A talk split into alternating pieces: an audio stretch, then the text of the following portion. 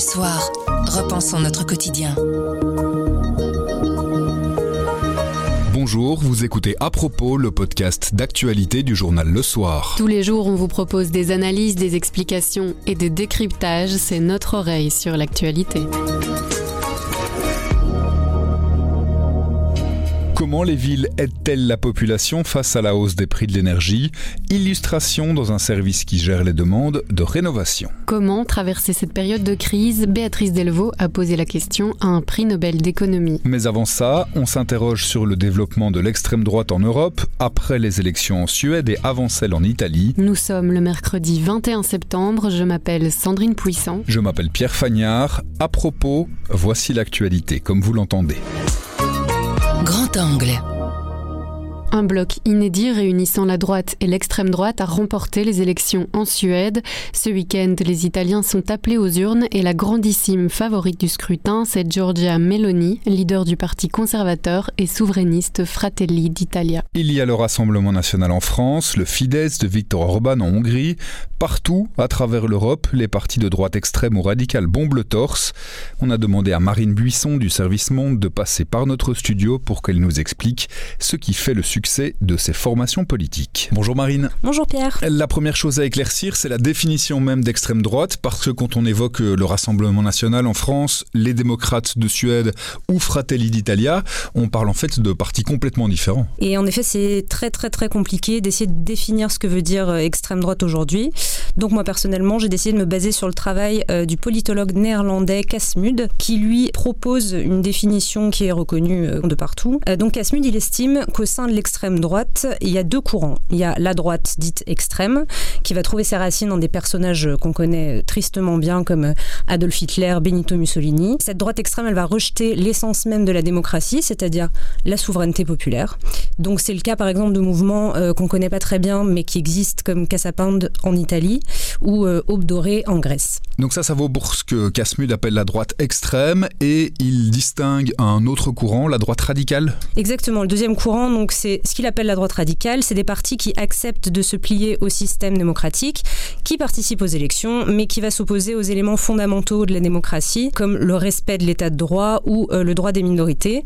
Donc ça, c'est le cas de partis comme le Rassemblement national en France, mais euh, puisque rien n'est simple dans la vie, si on prend le parti de Giorgia Meloni, Fratelli d'Italia, c'est difficile de classer parce qu'il se soumet au processus démocratique, au vote, mais il est d'inspiration fasciste. Si on devait chercher un point commun entre tous ces partis, c'est qu'ils sont tous anti-système, mais il y en a certains qui sont prêts à passer par le système pour faire passer leurs idées, leurs programmes. C'est le, le, le, cas en fait de la majorité euh, des partis d'extrême droite euh, en Europe, c'est qu'aujourd'hui ils se plient au processus démocratique, donc ils se soumettent aux élections. Ces dernières années, on a vu un petit peu partout en Europe un succès euh, grandissant pour ces partis. Comment est-ce qu'on peut l'expliquer? Bah, Il y a plusieurs raisons. D'abord, euh, la succession de crises au sein de l'Union européenne. Ça, ça a été un terreau assez fertile pour tous ces partis. Donc, il y a eu une crise économique, des mouvements migratoires, crise de la, représentativité. Un autre élément qui explique que l'extrême droite, elle est de plus en plus visible en Europe, c'est le traitement, en fait, que va réserver euh, les partis qui sont dits plutôt plus traditionnels euh, à l'extrême droite. Donc, les partis d'extrême droite, ils sont plus isolés. En Suède, par exemple, la droite euh, modérée, elle a tendu la main aux démocrates de Suède pour créer un gouvernement. Et ça avait déjà été le cas dans le passé en Autriche, par exemple, où le Parti conservateur a formé une coalition avec le FPE, qui est le parti d'extrême droite. Ce qu'on a constaté aussi, c'est que pendant les campagnes électorales, les partis traditionnels, ils n'hésitent pas à s'approprier les thèmes qui sont poussés par l'extrême droite. Donc ça les rend plus visibles et plus banalisés. Et puis il y a en plus le principe de la fenêtre d'Overton qui permet de repousser un peu plus loin les limites du disciple Exactement, c'est un concept qui permet de comprendre comment les idées d'extrême droite, elles se sont popularisées et elles sont sorties de la marge.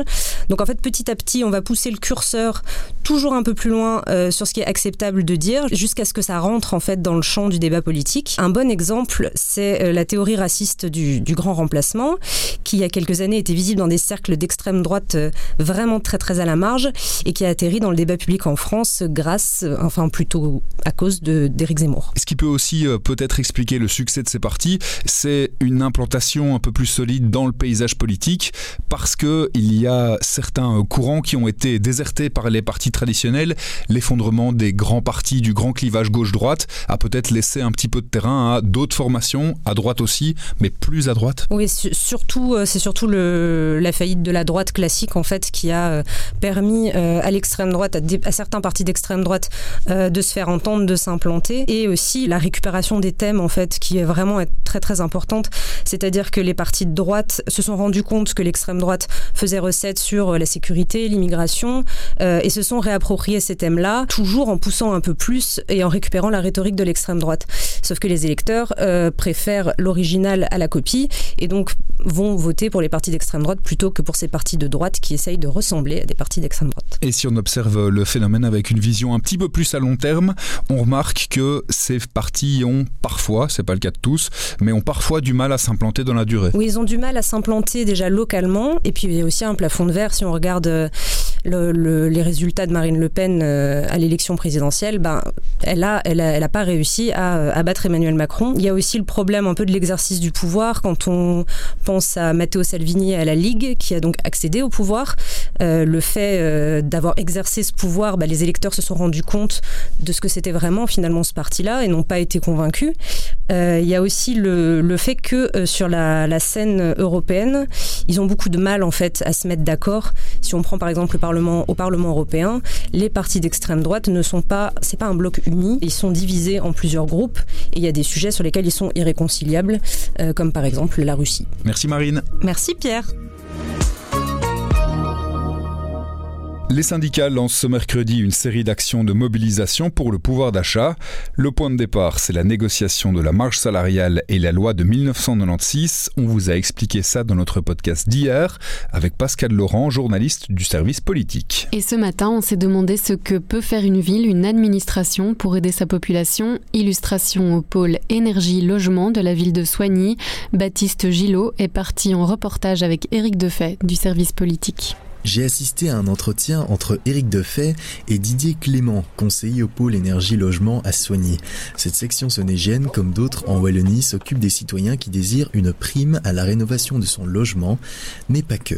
Nouvelle toiture, euh, isolation de toiture, euh, pose de panneaux photovoltaïques, demande de primes régionales et ainsi de suite. Mais au sein de ce bureau, on fait également un accueil hein, du citoyen lambda, hein, vous avez cité, qui arrive avec ben, de multiples questions, qui touchent à tout ce qui est énergie-logement.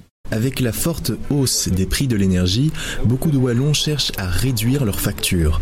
C'est dans cet objectif que de plus en plus de personnes viennent toquer à la porte de ces services de proximité. Tous ces bureaux-là, tant qu'ils sont, comme le nôtre, se voient devant une masse de personnes qui les appellent, qui envoient des mails, qui les contactent, qui les rencontrent.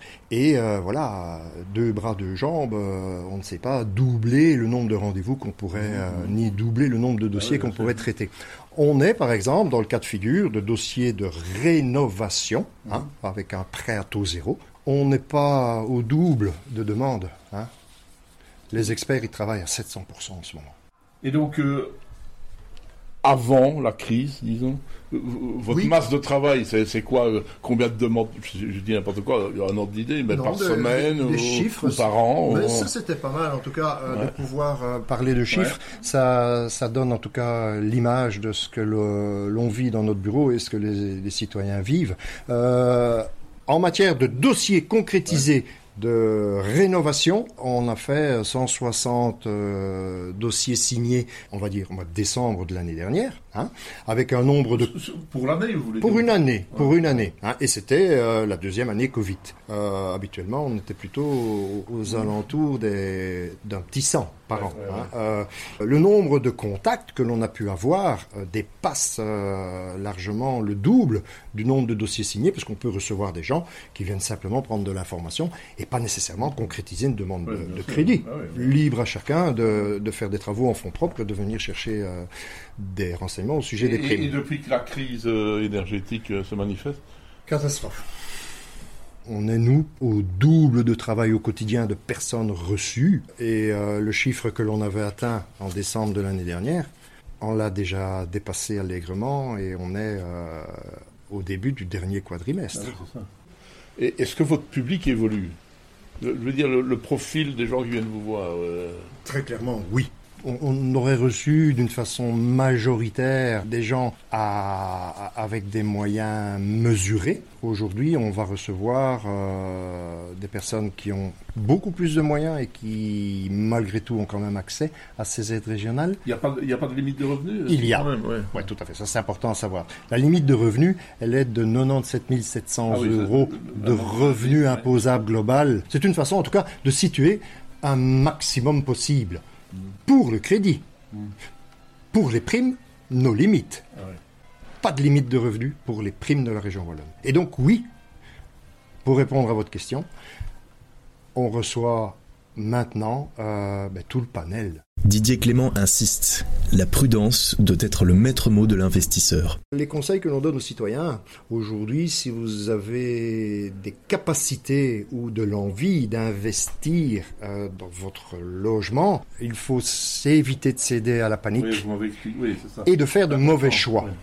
Ah, très difficile de temporiser euh, les personnes qui veulent absolument installer des panneaux photovoltaïques. Ça représente de, gros investissements, hein, euh, investissements qui ne doivent pas être pris à la légère. Donc il faut que ce soit mesuré. Hein, euh, investir sur des panneaux photovoltaïques sur une toiture qui n'est pas isolée est un pas grand-chose, en tout cas, si, À, réagir de façon spontanée à, à, une peur immédiate par rapport au coût de l'électricité, mais il n'y a pas que le coût de l'électricité, il y a le coût du chauffage. Et on ne se chauffe pas qu'à l'électricité, on se chauffe au gaz, au mazout, on se chauffe au bois, au pellet. Hein. Euh, donc là, on, envoie un peu toute une série d'idées, de messages, et tout ça, tout ça, tout ça, avec le gros paramètre que tout le monde oublie, malheureusement, diminuons nos consommations. C'est facile. Hein. le thermostat, 1 degré de moins, 7% d'économie de chauffage. Si vous habitez en Wallonie et que vous désirez en savoir plus sur votre propre logement, un tuteur énergie peut se rendre gratuitement chez vous afin de dresser un bilan énergétique. De là, il pourra vous aiguiller sur les décisions à prendre. Taxer les surprofits, pratiquer la sobriété, on peut déjà commencer par là.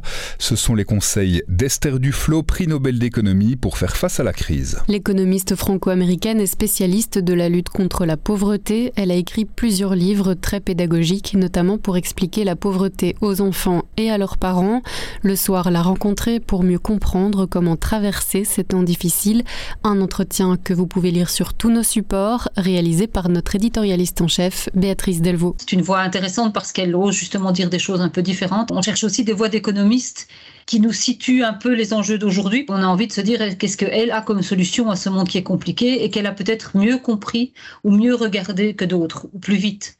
Et moi, je lui demandais, tiens, est-ce que finalement les, hommes politiques, euh, ils s'accordent sur certains constats, mais ils, se battent sur les mots, c'est un peu énervant en fait. Hein. Euh, on ne veut pas utiliser sobriété parce qu'on dit que c'est le cache-sexe pour décroissance et que décroissance c'est nul. On ne veut pas utiliser sur profit parce qu'on dit, ah bah non, ça n'existe pas. Puis alors on se bat sur les mots et bon.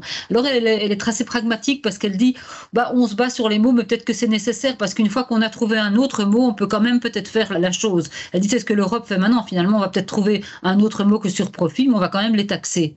Elle se dit que finalement les choses avancent et elle trouve que c'est une très bonne idée en fait, cette taxation sur les surprofits. D'abord parce que c'est déjà ça, on ne sait pas tout faire, mais il faut bien commencer quelque part, comme la sobriété, la baisse de la consommation.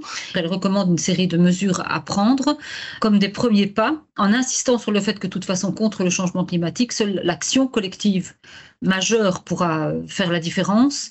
Le fait d'avoir des comportements individuels comme de réduire sa consommation, tous les petits gestes qu'on peut poser, elle dit c'est évidemment très bien, mais en fait il faut une conscience générale, une action collective et qu'elle situe à la fois par l'action des politiques, mais aussi par le fait de voter pour des partis qui ont des programmes avec des investissements évidents dans les nouvelles manières de se déplacer, dans les nouvelles manières de se chauffer euh, et d'utiliser l'énergie. Elle plaide pour une action quand même politique, mais avec la responsabilité de chacun sa grande crainte et son grand mantra, c'est de trouver des mesures qui à la fois permettent de réduire les inégalités tout en s'attaquant au climat. Ceux qui ont du mal à boucler leur fin de mois se disent Moi, je n'ai pas le temps de m'occuper de la fin du monde pour des générations je ne verrai pas encore. Je ne vois déjà pas la, la, fin de ma semaine.